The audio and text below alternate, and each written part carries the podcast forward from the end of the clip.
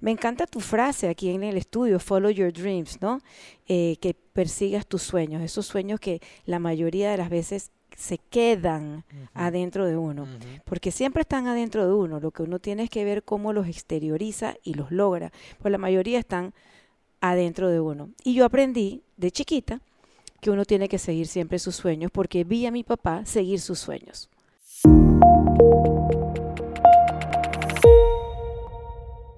Bienvenidos todos a otro episodio más en Personal Upgrade Academy, un espacio donde semana a semana nos sentamos con personas de todos los caminos de la vida para conocer de sus aciertos, sus fracasos, sus errores, sus victorias y de tal forma que podamos todos en comunidad aprender y seguir creciendo personal y profesionalmente. El día de hoy en el episodio 86 Estoy sumamente emocionado por esta conversa. Es una conversa mm, que sé que va a tener y siempre tenemos como temas centrales eh, en las entrevistas y sé que esta entrevista va a tocar y estoy seguro que vamos a conversar mucho de una palabra que creo que puede ser el núcleo de esta conversa que es servicio, servir, cómo ser una persona que está ahí para las otras personas y cómo ser una persona que busca generar impacto tanto en ti mismo, en tu círculo cercano y en la mayor cantidad de personas posibles.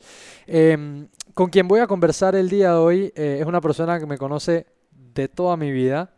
Eh, su hijo es uno de mis mejores amigos de toda la vida y de una forma u otra me ha visto a mí crecer y creo que me ha visto también pasar por muchas etapas de mi vida y nos conocemos, pues como digo, desde que yo tengo memoria, le conozco y es una conversación que me tiene muy emocionado porque porque resueno mucho con la persona que se va a sentar aquí en ese sentido y en esa palabra que es servir, buscar cómo uno puede ser eh, de ayuda y, causar el mayor impacto posible en, tu comunidad, em, e, en, la industria donde trabajas o a cualquier persona con quien te puedas relacionar, dejarla mejor de como, de como la encontraste. Siento que eso lo trae mucho a la persona que voy a entrevistar el día de hoy. Así que vamos a recibir por acá la invitada del episodio número 86, Vivian Fernández de Torrijos. Adelante, pase por acá. Tía Vivian, bienvenida. Bienvenida por acá, nos ponemos los audífonos y estamos listos para arrancar.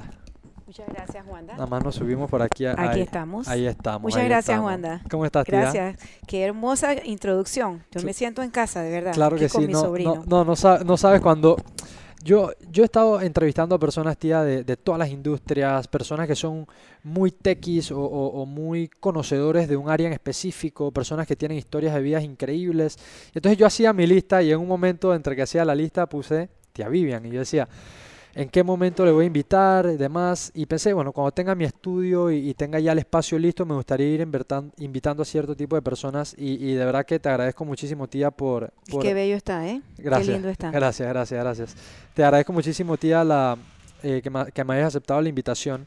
Y siempre eh, en este espacio que comparto con los invitados me gusta poner foundational blocks, como ir construyendo la historia de con quién estoy conversando. Porque seguramente hay personas que te conocerán, eh, pero hay personas que nos escuchan fuera de Panamá que tal vez no te conozcan, tía. Entonces, em, como dije, siento por lo que conozco de, de TTA, por lo que te he visto en, en, en todo lo que has trabajado, tienes una forma muy eh, natural de relacionarte con las personas. O sea, siento que tienes un tacto que no lo tiene todo el mundo y eso creo que es algo entre intuitivo, emocional, tal vez que la palabra servir la quise meter al, principio de la introducción porque siento que es algo que tienes muy presente, esa, e, esas ganas de servir y de ayudar. Em, pero quiero saber entonces para construir la persona con quien estamos hablando hoy, Tía Vivian, vámonos un poco atrás. Tía Vivian, de chiquita, em, eres, eres hija única, tenías esta personalidad que tienes hoy día, que también eres como extrovertida, eh, se te da fácil conversar con las personas. ¿Cómo eras un poquito de chiquita, tía? Fíjate que yo soy hija de inmigrantes. Eh, mis padres vinieron de Cuba con tres hijos, ya cubanos. Y cuando llegan a, a Panamá y se establecen aquí en Panamá, tienen dos más. Yo soy una familia de cinco hermanos, siendo yo la más pequeña. Eh, Mi papá y mi mamá siempre decían, es increíble que nosotros hemos llegado de Cuba con tres hijos y hemos seguido creciendo con dos más al punto que ya tenemos casi igual número de panameños, de hijos panameños que de hijos cubanos. Y ellos se sentían muy panameños, pero a la vez yo también me sentía muy cubana. Porque cuando tú creces en una casa con las costumbres de otro país, con la comida de otro país, con las tradiciones de otro país, y a ti te debe haber pasado también con tus antepasados, obviamente tú llevas eso por dentro. No importa dónde hayas nacido, tu cultura y lo que está alrededor de ti es lo que te hace realmente ser de donde tú eres. Así que esa Vivian chiquita eh, es hija de un compositor.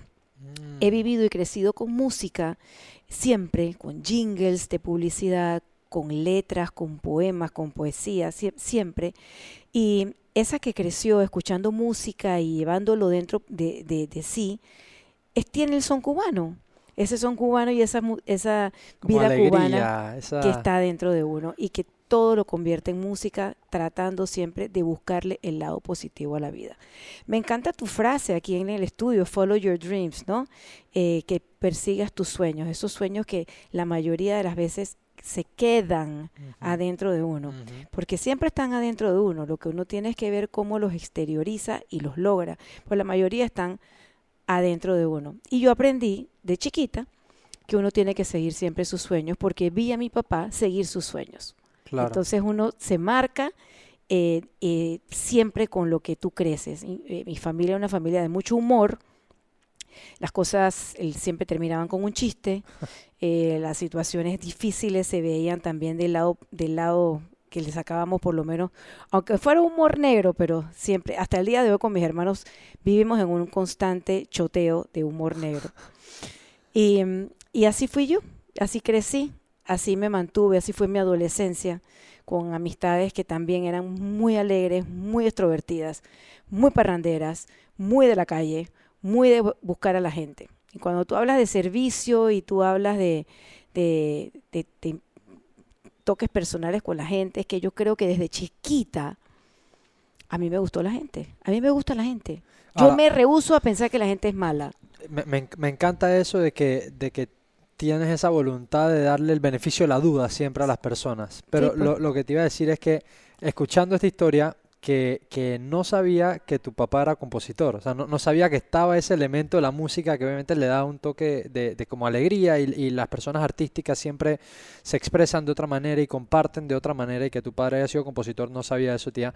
Pero hay algo que acabas de decir que el que te gusta la gente desde chiquita, no sé si tal vez tiene que ver con el hecho de que tú eras la chiquita a la casa, por ende no sé cómo era la, la, la dinámica cuando llegaste aquí a Panamá, pero seguro te tocaba compartir con gente siempre mayor. Si eres la chiquita a la casa, tus hermanos son mayores. Sí, bueno, mis hermanos mayores, todos, Claro. muchísimo.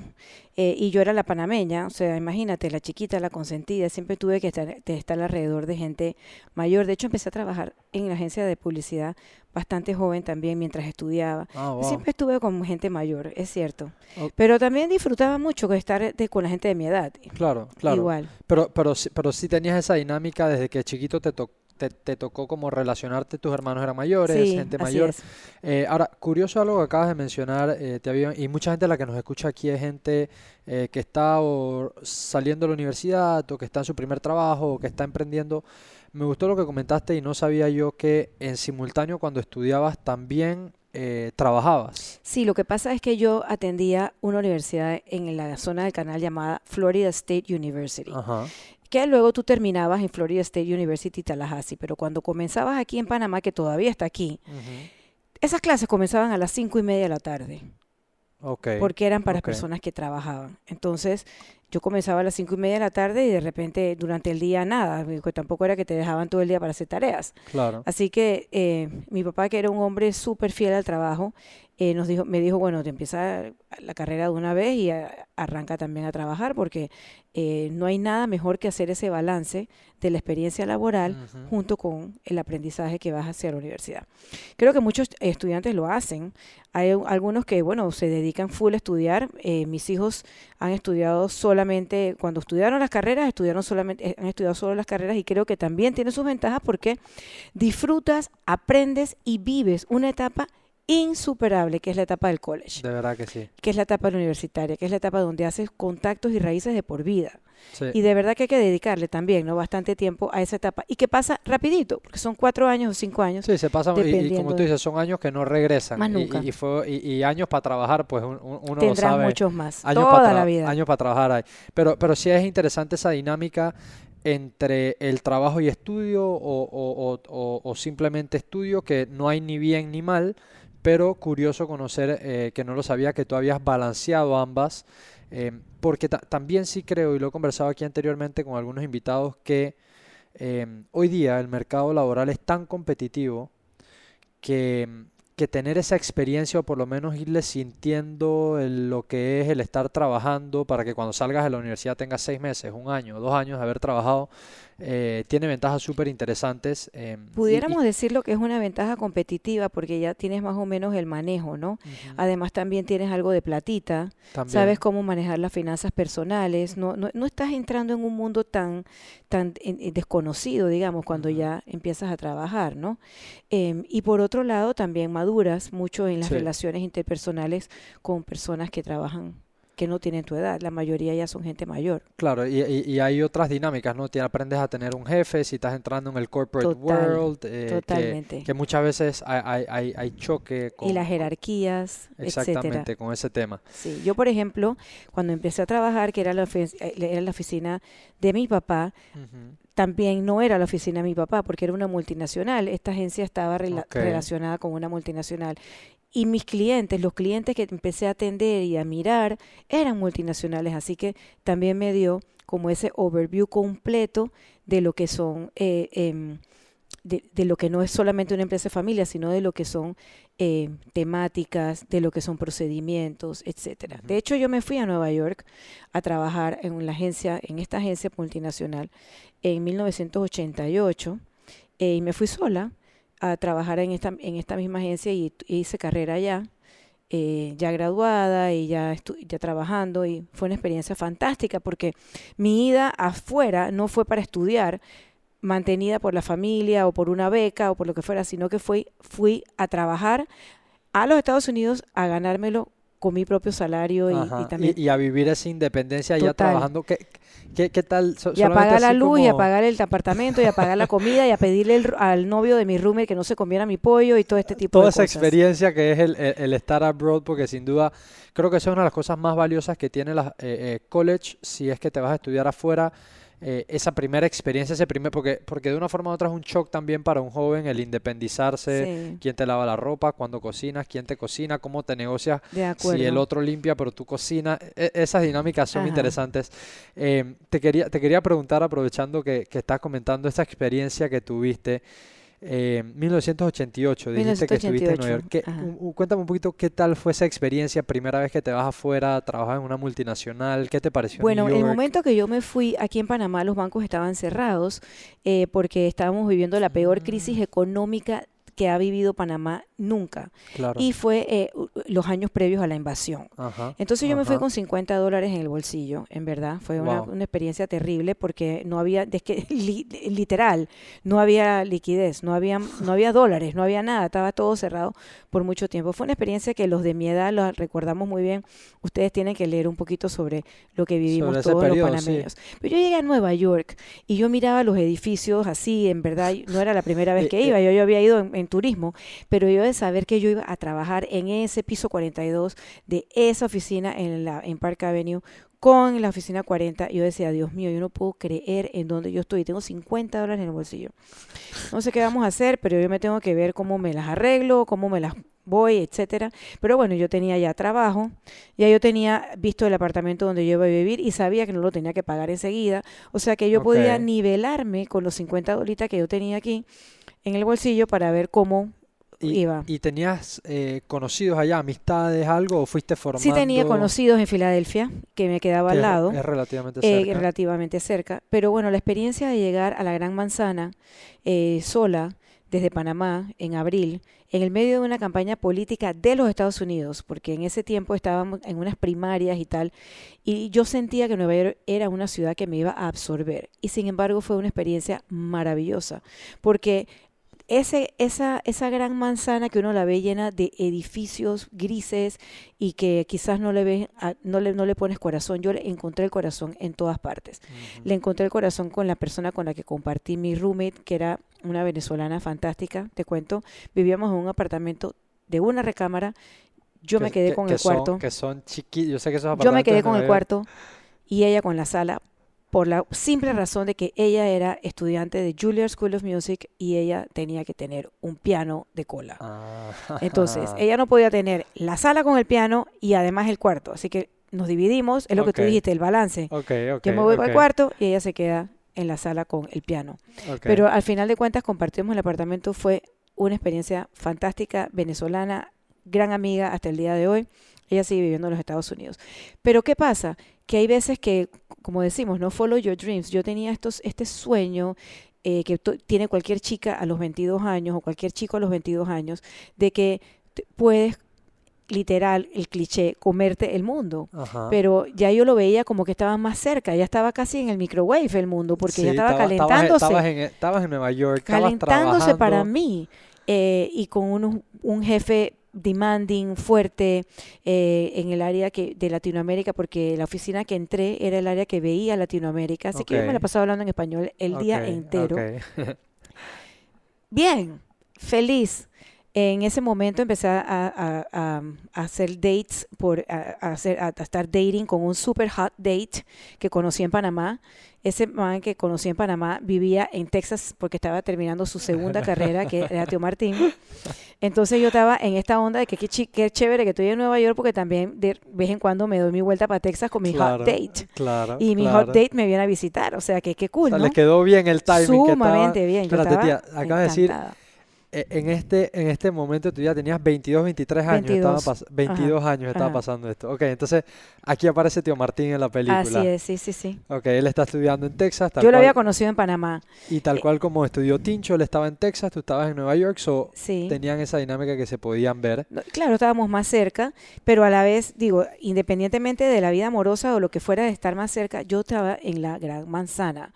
Yo trabajaba en Park Avenue, después nos mudamos a Madison Avenue, yo veía clientes, yo veía lo que yo quería hacer y estaba aprendiendo y saliendo adelante por mí misma sin tener que llamar a mi papá a pedirle un centavo, porque increíblemente me alcanzaba porque me, pu- me puse organizadita, me puse organizadita, mi roommate y yo éramos súper, nos llevamos súper bien y bueno, eso es una experiencia que yo se lo recomiendo a cualquier joven, en verdad, salir de las casas, eh, hacer un poquito de vida propia.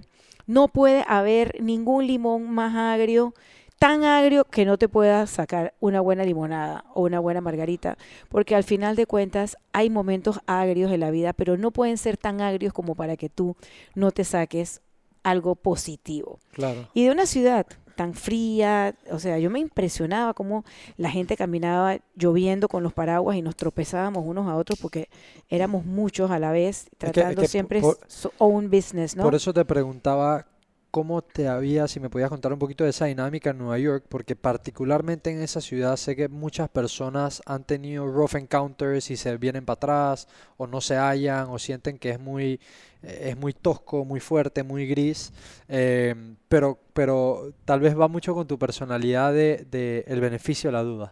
O sea, que podías sí. encontrar gente agradable, que podía, como dice eh, Rubén Blades, que 8 millones de historias tiene la ciudad de Nueva York. So, hay tanta gente que, Así es. que y hay de gente hecho las encontré. puedes- De hecho las encontré. Encontré personas como esta persona con la que compartí el tiempo que vivía allá, como mis jefes, como las personas, mis colleagues, mis colegas, eh, como otras, otras latinas y latinos que también trabajaban en la agencia, que te puedo decir que han sido amigos entrañables.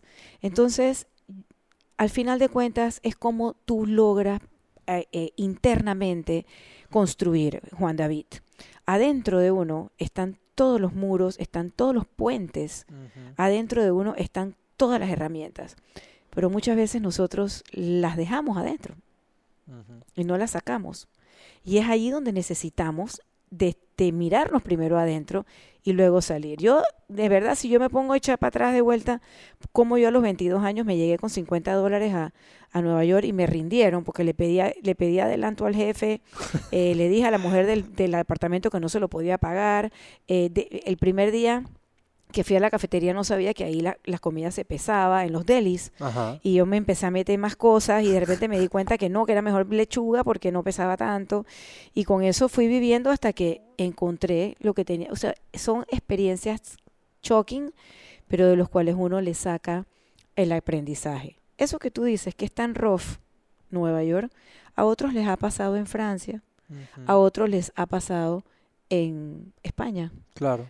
Así que no importa la ciudad, es lo que tú tienes adentro, porque tú dentro de ti están toda la arquitectura. Tú eres el arquitecto de tu propio destino. Entonces, allá tú si tú los quieres ver que está que está todo 100%. destruido o si lo constru o si lo construyes. 100%, 100%. Yo creo que esa es una muy buena forma de ver lo que si tu perspectiva del mundo es que va a ser rough, vas a encontrar cosas rough. Si, si es que va a ser amigable, vas a encontrar esos elementos amigables. Entonces creo que mucho eh, tiene que ver con ese, con esa perspectiva que tú estés dispuesto a, a- con ese lente con el cual te estás dispuesto a ver la- la- las cosas externas, ¿no?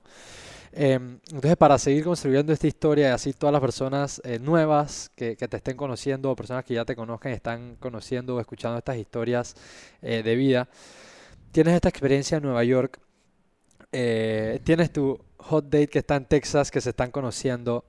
¿Cuándo terminas en Nueva York y cuándo vuelves a Panamá y qué sucede más o menos en, esa etapa? Bueno, ocurre que los headquarters de, de la agencia nuestra en, en New York estaban en Chicago. Y eh, para ese tiempo ya mi hot date había conseguido un trabajo en Chicago. Entonces ya venía el tiempo como que queríamos, ya teníamos dos, tres años de estar dating Ok, y los últimos dos habían sido long distance. sí, Así que decidimos que de repente no estaría mal que yo que la gente yo pudiera pedir un transfer a ese headquarters de Chicago y vivir una vida juntos en Chicago. Entonces ahí fue donde nos casamos. en Chicago. Nos casamos en Panamá. En. Chicago la- nos casamos por lo civil. Increíble, wow, ¿no? Wow. Vino la invasión de Panamá, nos casamos, después regresamos y nos fuimos a vivir a Chicago dos años más. Ok. Después de esa experiencia, de haber vivido en Nueva York y después de haberme mudado a esa ciudad fantástica que era Chicago No también, conozco, pero, pero me han dicho que es Eh, espectacular. preciosa, lindísima, pero helada, Sí, fría, sí, llena de viento, despelucados todo el tiempo, los sombreros se, se vuelan. Pero bueno, estábamos empezando una vida de matrimonio juntos, construyendo una familia juntos. Y jo- jóvenes Eh, ambos. muy o sea, jóvenes. 26, 27 años. 24 me casé yo, Martín 27. 24, 27. muy, muy, muy jóvenes. Em, pero bueno, ya con, con, con bastante formación Ujú. profesional y Ujú. también con, con una relación bastante madura, eh, como para darnos la oportunidad de hacer esa vida juntos. Y luego de ya tener un tiempito en Chicago, y ya después de que Panamá había como que empezado económicamente también a dar un giro, pues decidimos regresar a Panamá. Entonces eso fue en el año 92, Ok.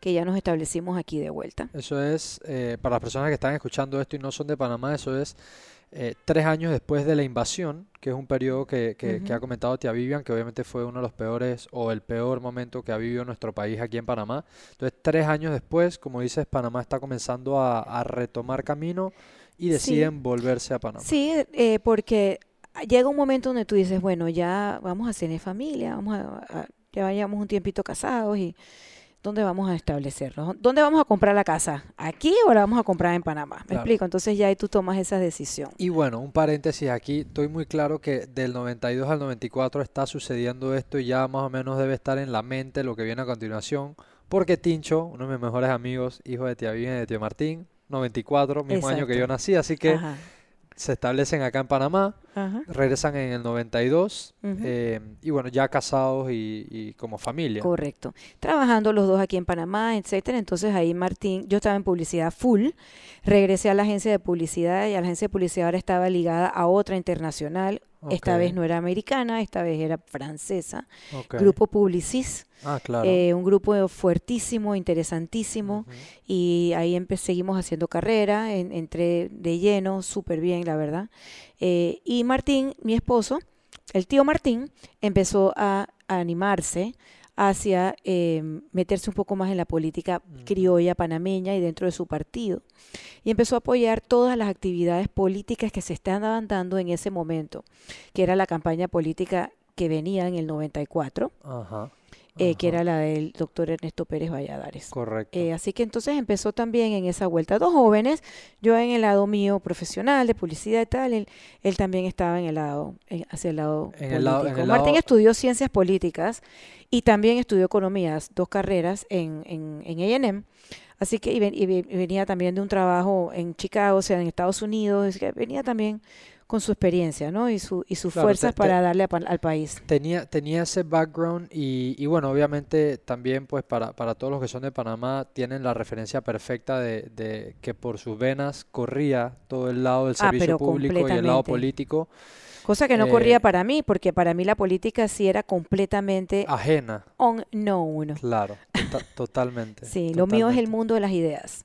Yo crecí en el mundo de las ideas Arte, y mi vida es el mundo de las ideas. Y todo día, todos los días, aunque esté hoy en ejerciendo en cualquier lugar que no sea publicidad o lo que fuera, yo siempre intento mantener que las ideas sean las que fluyan. claro, claro, esa, que, que creo que de una forma u otra, obviamente la parte, el mundo de la publicidad, el marketing, que aquí me he sentado con personas eh, expertas en el área también y, y obviamente es un área muy creativa, es un área mucho de probar, errar e iterar.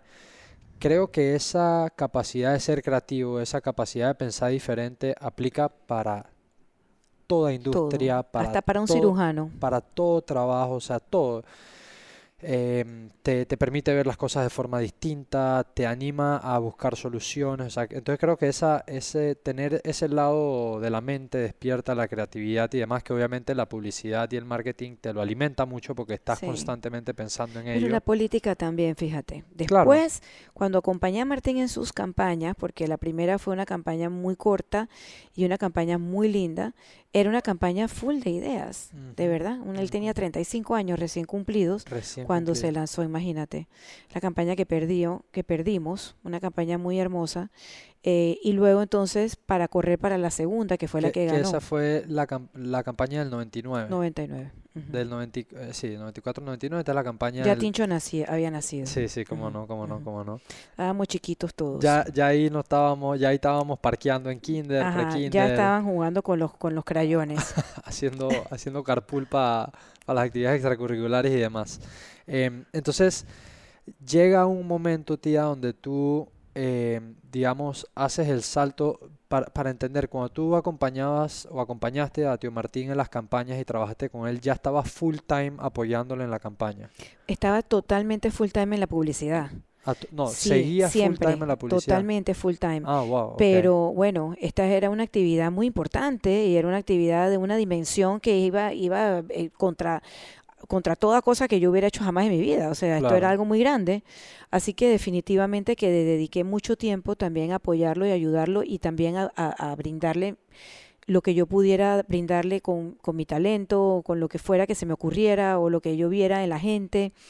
Y empecé a recorrer caminos que no había recorrido nunca. El mundo de la, de la publicidad es un mundo muy estético, es un mundo de la perfección, es un mundo de que todo tiene que estar muy bien, es casi, casi Instagram, que todo es perfecto. Entonces, ese mundo en la vida real es tan difícil de entender que no es, porque los caminos de la política te llevan a la realidad más agria de las situaciones duras de la gente. Sí, ves desde lo bueno hasta lo malo. Pero todo, absolutamente todo, Todo y, de la- y de poblaciones pasándola muy difícil, y de familias destruidas, y de familias no bien compuestas, y también de, de, este, de situaciones que son como perennes en las generaciones, abuelo pobre, papá pobre, hijo pobre, nieto pobre, y como que no salen que de eso. así. Totalmente. Entonces esas son cosas que te pegan, te pegan duro y te, te, has- te dan un choque, que especialmente cuando eres muy joven, es muy bueno que, que te dé porque te sensibiliza y tu rosa, la- el 100%. roce, el roce te hace eh, bastante, bastante más frágil y, y entiendes un poco Sí. más la dinámica de, de ayudar a, la- a los que menos tienen 100%. y de ver de cómo esas ideas que uno utilizaba para vender productos, esas ideas las empiezas a utilizar un poco como para ser un- más creativos para ayudar a la gente. Claro. Em, si- siendo que ya entramos en este tema y por supuesto, o eh, o sea, estaba consciente que lo íbamos a cubrir porque obviamente un reto eh, que, que asume Tío Martín en aquel momento, que como lo es correr para la presidencia de un país, eh, eso creo que de una forma u otra eh, toca todas las áreas de las personas que viven eso en, carne propia, o sea, ahí en primera instancia. Eh, y tú, siendo obviamente la roca para Tío Martín, que estaba corriendo en el momento, ¿cómo fue esa? Porque hay dos momentos, hay esa campaña que no se dio. Y ahí luego la campaña que sí se dio y que sí se ganó en el 2004 y en las cuales ambas estoy muy seguro que tú fuiste pieza fundamental y estuviste ahí muy de cerca. ¿Cómo un poquito es eh, eh, e- esa experiencia de estar involucrada ahí? ¿Cómo es, eh, cómo comienza a ser tu rol o tu acercamiento con la gente? ¿Cuándo comienzas a entender por dónde puedes ayudar más y por dónde no? Bueno, desde el primer día eh, que Martín dijo, me dijo, me comentó que quería correr para la presidencia, yo había venido acompañándolo a él en otros temas. eh, por ejemplo, él había tenido una actividad política dentro de su partido y era de la actividad de que, de que él estaba corriendo para un frente, que era el Frente de la Juventud. Hasta ahí yo había llegado en política, o sea, para mí hasta ahí eso era. Ya yo, los sancocho, tamal y, y, tajada, yo lo había servido pues, para los jóvenes porque él estaba con la juventud del PRD. De ahí a servir sancocho, tajada y, y- carne frita para el resto de la gente del partido ya eso era como eso era como un, un step muy grande un paso enorme y más siendo yo una pelada de 32 años que estaba bastante y con pelados chiquitos comprando Claro, pamper enci- encima, porque está. Dani y está Tincho. y ya. los Ni- dos. Nico no estaba Ah, todavía. No, Nico no estaba. Y Nico no pelados estaba. chiquitos, chiquitos que estaban en preescolar. O sea, era bien difícil con, con- eh, con- compaginar todo lo que eso se daba. Ujú. Pero ya te digo que hay una mística y, y hubo como una pepita que se me encendió al recorrer con él las calles y al recorrer con él, él le ponían una agenda de corregimientos donde tenía que visitar y conversar con la gente. Y a muchos de ellos yo los acompañaba. Yo seguí trabajando, así que no podía ir a todos, pero a muchos, especialmente los fines de Los semana, fines de semana, me o después de las 5 de la tarde, pues yo los acompañaba. Esa fue una, una campaña preciosa, una campaña corta, una campaña intensa, una campaña que hicimos de todo para que la gente conociera a Martín. Hacíamos de, no sabes, las locuras, nos inventábamos encuestas, llamábamos a la radio, porque eso no había, en ese tiempo no había redes sociales Claro, ni no, no podías ni llegar por. Instagram, sino No, que no, era... no, esto era llamando, éramos siete llamando a todas las radios, o sea, esto era una locura. Y entonces a, a pega- a pegar, a pegar póster por todos lados, a pegar Claro. póster, busca póster, ¿quién me los dona? Habían unos que habían salido en blanco y negro, Martín está horroroso, no importa, vamos, pega eso, esto, no sé, vamos para adelante, Ahí ya llegaron los de colores, vamos a los de colores, cambia, ponle encima el de color y quita el del blanco y negro. No, y encima él iba, eh, sin plata, él iba a dar sus discursos con un aparato de audio que era horrible, terminaba como, un mega- afónico. como tipo megáfono, algo así. Un megafónico, pero que no le oía a nadie. Le oíamos lo que estaban 10 personas alrededor nada más y se esforzaba tanto en usar esa voz, en usar la voz, que nosotros no sabíamos cómo hacer para que la gente llegara y lo escuchara. Y éramos como seis o siete que andábamos ahí alrededor, pero demasiado cómico. En cada provincia generaba mucha mística, mucho, porque fue una campaña de juventud. Y la gente estaba fascinada, al punto que cuando Martín perdió esa, esa elección, las- los pelados lloraban tanto, pero lloraban, lloraban. Pero, y un parte, eh, Martín recién había cumplido 35, o sea, estaba Lo ahí... cumplió en julio claro, lo o sea, cumplió en est- julio, Estaba ahí en el y bordecito. él, él iba a, a- las elecciones eran al día, el año siguiente, en mayo. Ok. O sea, él lo cumplió el julio anterior, pero él se presentaba para unas primarias en octubre. Ya tenía 35 años cumplidos. Ok, ok. O sea, Oh, pero, Dios pero, mío. pero, pero súper joven, pues la edad mínima por la que tú puedes ser presidente aquí en Pero peladito, peladito total, exacto. No teníamos fotos, no teníamos cosas, había que inventárselas como fuera, pero bueno, esa fue una campaña tan hermosa porque tampoco teníamos mucha gente a quien le escribir, es- quien escribiera los discursos o los eslogans o lo que fuera. Eh, así que la agencia de publicidad se volcó a ayudar a Martín. Ok. Teníamos muchos creativos, jóvenes también que estaban muy entusiasmados en esta campaña. Claro, Chévere. porque, porque cuando uno, eh, que obviamente no son muchas personas que logran o, o- o viven o, o están involucrados en política y menos al nivel de lo que luego sucede en tu vida, tía, que te vuelves primera dama de un país, eh, verlo desde adentro, la política, lo que es una campaña, la cantidad de gente involucrada que, que cree en un mismo ideal y está, y está participando para, para ser parte de ello, eh, tiene que ser una locura, es como una maquinaria enorme. Y es muy lindo, y hay- esa, esa fue muy linda porque también había mucha mística de gente que voluntariamente se sumaba. Claro, es gente joven, como dices, porque, Ajá. porque creo que la gente se vincula mucho con eh, cuando ves un candidato joven, alguien fresco, diferente, Ujú. eh, que también tiene lo que yo considero para mí ese don de gente que también lo tiene Martín, o sea, eh, la gente lo ama y lo adora, sabe conectar con la gente, eh, le tienen muchísimo respeto y, y- y creo que esa no, no no estaba yo muy consciente de aquello porque eso era en el 98-99, yo todavía estaba eh, en, en otras instancias, pero pero estoy seguro que tenía muchísima energía eh, para esa campaña, me lo puedo imaginar, Sí, eh, muchísima. me lo, me lo puedo imaginar Fue muy triste la pérdida, la verdad. Pero son de esas, de esas derrotas que te traen victorias. Claro, y que te fortalecen. Estoy seguro que el, que el ideal se mantuvo igual y, y luego que, que tal vez me gustaría hacer una pausa para aprovechar porque creo que una de las cosas que más se gana en, en este espacio y en este podcast es también conocer cómo uno afrenta esas adversidades, ¿no? Eh, después de haber hecho tanto trabajo, eh, no, no es fácil asumir una, una pérdida así. Em, ¿cómo fue un poco como asimilar eso? Como cuando uno se cae, te limpias la herida, te paras, te preparas más fuerte para la próxima. Eh, ¿cómo es la transición entre haber tenido un momento como ese y luego prepararse para lo que sucede en los próximos cinco años, que sí se logra entonces? Sí, bueno, Eh, yo sangré mucho. Esa herida mía sangró muchísimo. Yo estaba devastada.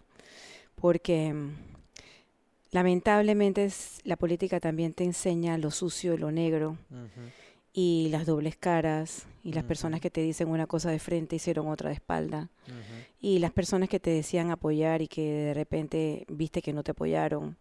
Y también empiezas a ver las envidias y empiezas a ver por qué es que no se dieron ciertas ganancias en ese momento y, y por qué hay operativos que no funcionaron y te das cuenta de las traiciones. Así que yo sangré, yo sangré muchísimo. Para que yo esa herida mía cicatrizara pasó muchísimo tiempo. Ahora, la cicatriz quedó perfecta. Ahí no, ahí no queda, no Bien queda- recuperada. no quedó marca. Y esa cicatriz, la verdad es que fue la madurez lo que te lo da, en verdad. Para luego afrontar otra campaña más. Otro reto. que, Ajá, pero mucho más maduros. claro, Y ya sabiendo también en quién creer y en quién no. Y también sabiendo que hay mucha gente muy, pero muy voluntariosa y mucha gente muy, pero muy mala. Entonces, al final de cuentas, tú sabes discernir y le Claro. pides a Dios, Dios mío, ayúdame a discernir claro. para poder irme en el camino de lo que es correcto. Y tampoco para juzgar antemano al que está en lo incorrecto, porque allá ellos. ¿no? Sí, y- y- y- y yo pienso, personalmente mi forma de verlo es cuando yo veo una persona que actúa mal o que está en un camino que desde mi punto de vista donde yo estoy parado no me parece ético, no me parece correcto, eh, que esto lo he sacado mucho, no sé si has escuchado a Gary V, que Gary Vaynerchuk, que es este tipo, eh, de, él es de, de Filadelfia, eh, es un marquetero increíble, tiene una empresa enorme en Estados Unidos, el es un genio, eh, y él lo dice, cuando las personas están en caminos que tú no entiendes o que te parecen turbios o que no te gustan o que son ofensivos o que critican, lo más que puedes hacer y lo más beneficioso que puedes hacer es ser empático e inclusive hasta pedir por esa persona de que en algún momento encuentre esa, esa corrección porque porque hace nada más, falta nada más pensar en qué es lo que debe estar pasando esa persona o qué tipo de vivencias tuvo, qué tipo de ejemplos tuvo en su vida que, que ese Que es lo haga comportarse que lo de hace esa manera. como co- que lo hace comportarse de esa manera, ¿no? Entonces, eh, él dice que no es que siente lástima, pero pero trata de ser muy empático y de Y que bueno, y ojalá le vaya bien, pues, exacto. exacto y desearle que en algún momento ojalá y corro- eh, corrija su, su rumbo, ¿no? Porque Sí. eh, porque más allá que eso uno, uno no puede hacer. Entonces, eh, que- que- quería conocer ese aspecto de cómo había sido, porque sin duda es un... es Bueno, un- llegamos a una campaña muy preparados, ¿no? Porque luego de esa derrota y luego entonces de él, eh, Martín, irse por el partido porque tenía que liderizarlo, eh, quería tener eh, las riendas del mismo para poder llegar a una campaña nu- eh, eh, robusto, nutrido y poder entonces tener el mando y liderazgo necesario para poder hacer una campaña de altura y poder entonces ganar muchos más adeptos. Y esa también fue una campaña muy linda. Fue una campaña muy linda porque Martín ganó con un porcentaje bien alto. Altísimo, sí. De los más altos, creo. Sí, y la verdad es que fue fantástica porque yo considero que él no defraudó, porque su, su, su eh, presidencia fue una presidencia impecable.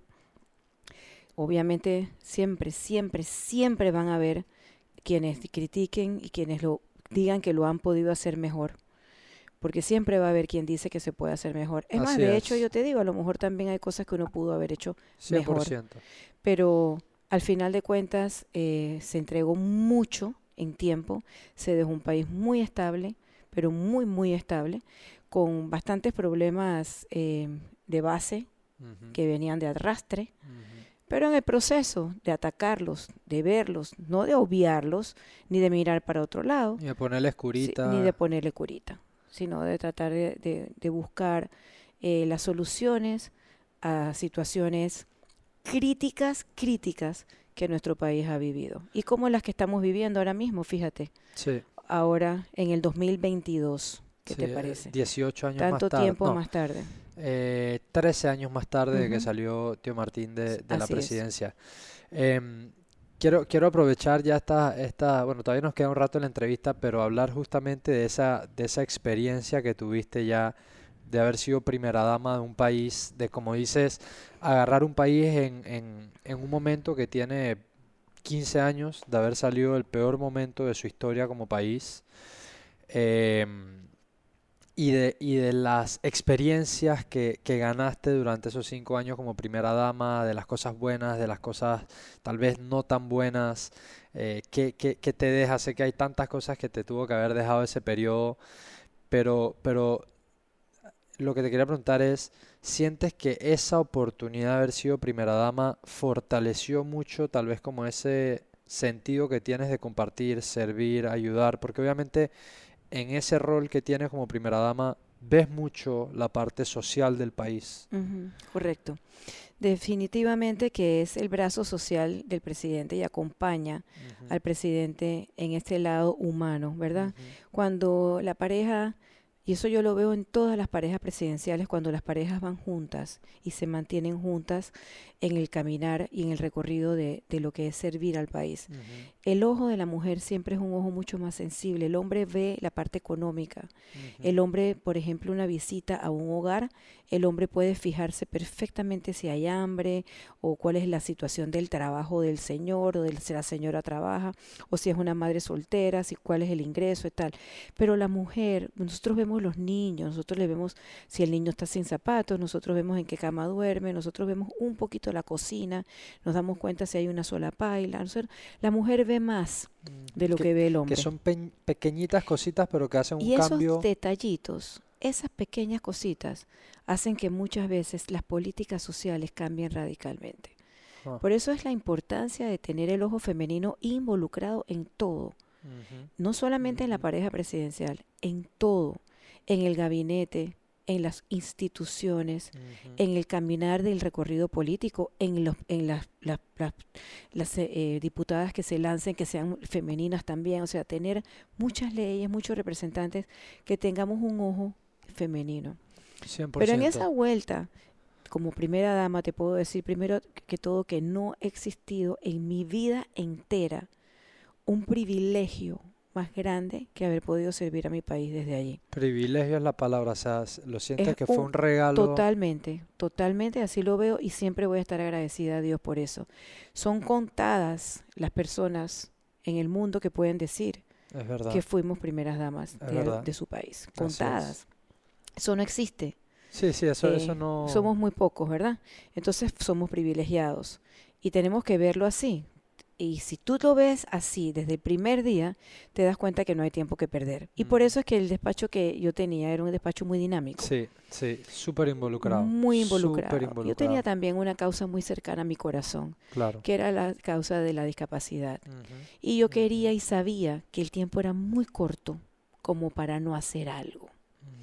Y por eso sembramos en todos eh, la sensibilización y la visibilización de las personas con discapacidad y sus familias de lo oculta y de lo escondidas que habían estado Que, por que décadas. que estaban, sí, claro que por sí. décadas. Y, y me, me gusta lo que mencionas de que, de que no es solamente la persona que está en esa situación o que vive eh, la situación, sino las personas que la acompañan, las familias, porque claramente eh, cada familia en su entorno y en su situación socioeconómica puede atender esas necesidades de una forma distinta. Así es. Y, y cómo tú te pones en los zapatos de una familia eh, con un nivel socioeconómico muy bajo que tiene que atender una situación Sin así de difícil. dinero. Por eso, por eso digo, o sea, eh, y, y- y- uno está tan ocupado en su día a día y en el trabajo y en las cosas, en las amistades y las salidas que pocas veces uno toma una pausa y piensa, wow, si a X persona se le complica así, a Y persona acá,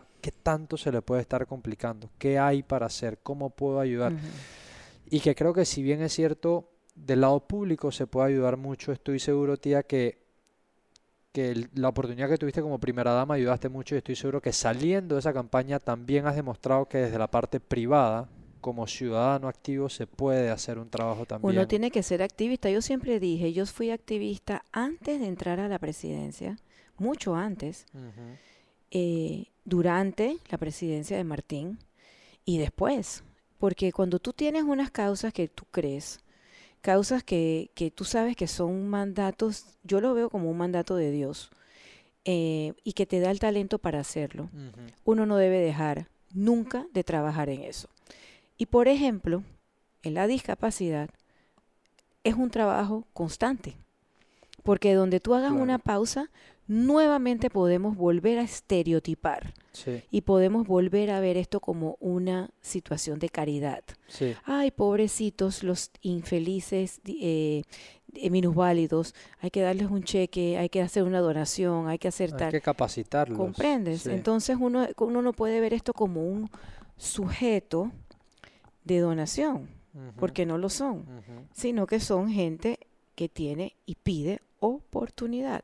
100%, 100%. Cuando uno le cambia el switch, entonces ahí puedes ver un poco más allá de lo que va. Y, y hay, y hay tantas, tantas historias maravillosas y casos de éxitos de personas que se les han dado las oportunidades y han, y han, y han hecho cosas increíbles. Vieron la, tuvieron la oportunidad, la tomaron Ujú, y tuvieron esas herramientas que tienen adentro de su ser y se convirtieron en arquitectos de su propio destino, apoyados siempre, usualmente por sus familias. Sí, ¿Qué pasa con las familias? Las familias de las personas con discapacidad son los primeros en discriminar, muchas veces.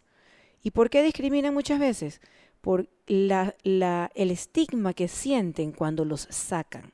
Entonces, ¿por qué discriminan? Porque los dejan adentro de la casa, los esconden. Si hay una vacación familiar, prefieren no llevarlo. Si van a ir a un paseo para el río, al chico con discapacidad lo dejan en casa, cuidando. Entonces no lo visibilizan, no lo sacan, no lo llevan al parque. No los culpo, no los culpo, porque también llevar a un chico con discapacidad, a lo mejor con alguna condición de autismo, por ejemplo, en donde tiene comportamientos extraños, quizás en el bus sea sujeto de bullying o de lo que fuera, y Sí. entiendo perfectamente que no lo Sí. quieran sacar. Pero el problema está es que mientras menos los saques y más los escondas, menos Sí, visibilizamos. y más alienados están de, y no de integrarse. así es. Claro, Entonces claro. todo es como una cadena. Por eso digo que no podemos parar constantemente en ver a los a las personas con discapacidad como sujetos de crédito, como personas que pueden lle- llevar echar para adelante con las oportunidades que se le presenten, que son parte de una familia, que hay un núcleo familiar, él también puede salir en la foto de la, de la Navidad, él también puede ser capaz de tener una mascota y responsabilizarse por una mascota. No lo veamos como menos. Claro. No vayamos a un restaurante y le digamos al y que el, el mesero nos diga, ¿qué quiere la niña de comer? Pregúntale. Claro, claro, Pregúntale qué quiere. claro. No me preguntes a mí. O sea, esas simples Pe- cositas. pequeñas cositas. Wow, Ajá. Y a, y a interesante. eso nos va a llevar aquí a hablarle a nuestra audiencia y sobre todo a los jóvenes de una, un término que quisiera que googleemos todos que se llama hableísmo. Hableísmo. El hableísmo, ableism en inglés, es una, una clase de discriminación que muchas, muchas veces cometemos sin darnos cuenta. Y la mayoría de las veces es hacia las personas con discapacidad.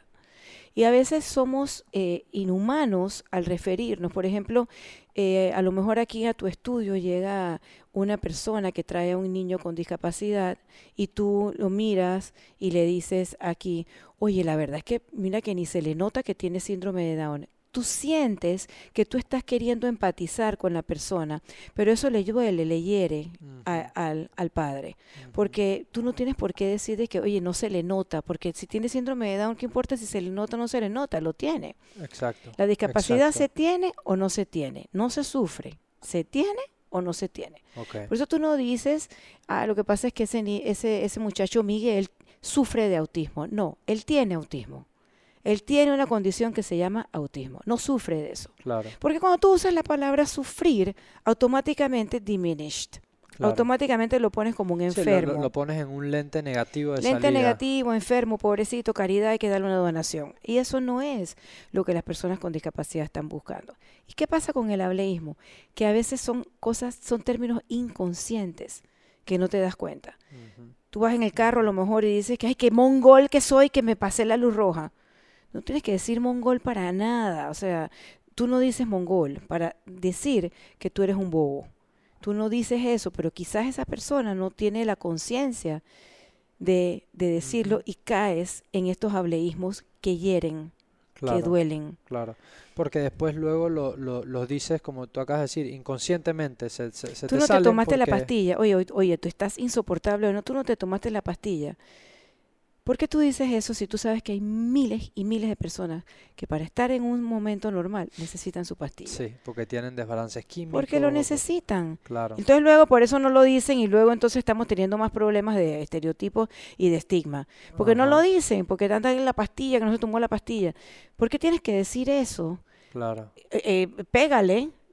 Yo, por ejemplo, el presidente de los Estados Unidos, cuando la gente decía, ese presidente de los Estados Unidos es un bipolar, ese vicepresidente de los Estados Unidos, es, esas medidas migratorias que está tomando, eso nada más lo puede tomar un psicótico, uno sé que, hey, sinceramente, no lo uses como insulto, porque hay mil personas psicóticas. y que de verdad están batallando con esa condición, sí. O madres de psicóticos, o padres de psicóticos que no les gusta que tú por insultar digas eso. Yo siempre estoy tratando de, de hacer docencia hasta decir la palabra caer en oídos sordos.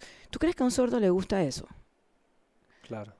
O sea, y son cosas tan, tan, tan, tan comunes que las decimos tan a diario.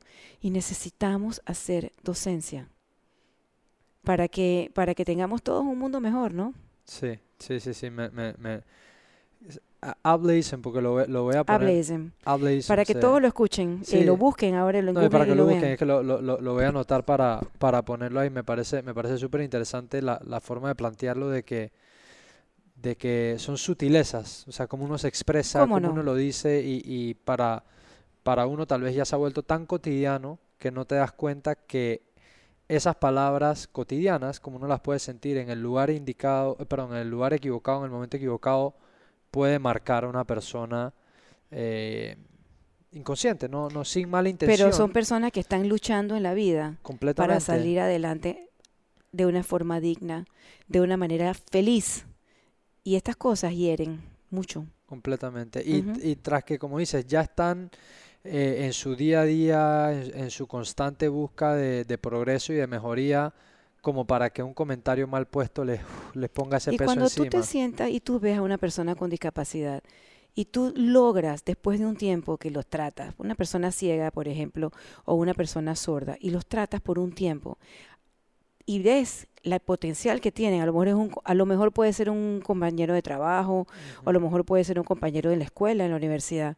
Después que tú lo tratas, te prometo que a ti se te olvida que tiene eh, una discapacidad, porque ya el trato es distinto, ya el trato es a la persona. Y se te olvida, pero tú tienes, se te olvida que tiene una discapacidad, pero, pero tenemos que ser lo suficientemente em, eh, sensibles y tener el awareness, que se dice en inglés, de que esa persona fue discriminada siempre, que quizás en los recreos no tenía con quién comer en la escuela que quizás sus papás, cuando le dijeron que nació con discapacidad, lloraron mucho. Que esa persona a lo mejor nació y que quizás sus papás todavía están llorando, no sabemos. Pero esa persona ha tenido que luchar muchas, muchas barreras, pasar muchas barreras para estar donde está. Para que entonces tú, que no tuviste nada de eso, vengas y, con una frase leyeras. Pueda ser así, ¿ves? Claro, claro. Eh, sí, sí, entonces se, vuelve un tema de, de, tomar conciencia y, y la palabra que usaste, awareness, también estar muy consciente de cómo te comunicas y con quién te estás comunicando y porque, porque si bien es cierto, eh, es tan cotidiano como hablamos, que, que, tal vez no sea un cambio de la noche a la mañana, pero por prestar atención y ser un poquito más consciente en ciertas situaciones ya estás mejorando mucho de cómo puedes impactar en el día a de mañana, una amiga tuya, o una hermana, o una prima, o una amiga, o, o un, un amigo que tiene su esposa que acaban de dar a luz, a una niña síndrome de Down. Por ejemplo, te estoy poniendo un ejemplo, un típico caso en la vida. Tú no vas allá a dar un pésame, tú vas allá a celebrar un nacimiento. Así es. Porque primero, antes de la condición, está la persona. Es un bebé que nació, estás feliz, yo recuerdo cuando pasaban estas cosas, mucha gente me decía, Vivian, ¿sabes que a tal persona le nació su hijito con síndrome de Down? Se le manda flores, eh, ¿qué hago? Voy allá, visito. Digo, claro que manda flores. Y celebra. Claro que celebra, claro que lleva los tabacos, el champaña, lo que sea que se lleve, porque es el hijo de él. Claro. ¿Sabes? Claro. Pero la gente todavía siente que es como un luto y lo ve en otro aspecto a veces como el tabú de eso. Lamentable, ¿no? Pero es que también hay que hacer mucha docencia. Y bueno, tía, ya, ya llegando casi al, al, final del episodio, que, que, siempre se me pasa el tiempo, el tiempo volando. Ya, esto ha sido casi una hora y se pasa volando el tiempo. Em, quería hacerte una pregunta que es una pregunta hipotética que siempre hago para cerrar el episodio, ¿verdad? Que es que hoy día Vivian Fernández de Torrijos está aquí con todas las experiencias que ha recopilado en su vida, con las cosas buenas, con las cosas malas, con los altos, con los bajos. Pero si miras hacia atrás en tu vida, has tenido muchos momentos de incertidumbre seguramente. Cuando estabas más joven, cuando te fuiste sola a Nueva York, cuando pasó X o Y cosa, ¿no? Y en esos momentos de incertidumbre eh, uno siente mucha, mucha duda, eh, no sabe cuál es el camino correcto, ¿no? Pero de una forma u otra todas esas incertidumbres han sido superadas y uno llega al momento donde uno está. Uno se da cuenta que uno tiene la capacidad de superar todo tipo de situaciones. La pregunta hipotética es, si tú pudieses, hipotéticamente, ir al pasado y encontrarte a esa Vivian más joven en un momento de mucha incertidumbre, pero con la experiencia que tienes hoy día, y le pudieras susurrar así al oído un consejo de vida, algo que le quisieras decir a esa Vivian más joven, ¿qué, qué le dirías? Bueno, es una pregunta bonita, la verdad, porque me hace irme para allá atrás y me recuerda aquellos tiempos en donde a veces uno se frena, ¿verdad? Eh, no me esperaba esta pregunta, pero si yo, me, yo pudiera decirle a la Vivian de antes que que se coma el cake, que compre los zapatos y que, que no sea mentira. Yo lo que le diría en verdad y, pudiera verla en ese momento de incertidumbre es eh, darle ánimo eh, y decirle que hay veces que uno siente que uno no puede llenar todos los espacios y que no vas a ser perfecta en todos los espacios que quieras llenar. Eh, que trate siempre de concentrarte en uno, en dos, y tratar de los demás llevar el balance o el, malabarismo, los malabares de la vida, sin estrés, sin querer quedar bien con todo el mundo.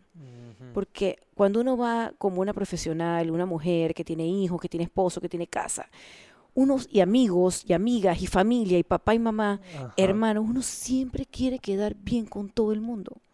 Y, es imposible. Y la verdad es que es imposible. Y eso sería un consejo en este momento porque a esta edad mía, a mí no me importa ya quedar bien con nadie. ya no te estresa por aquel tema.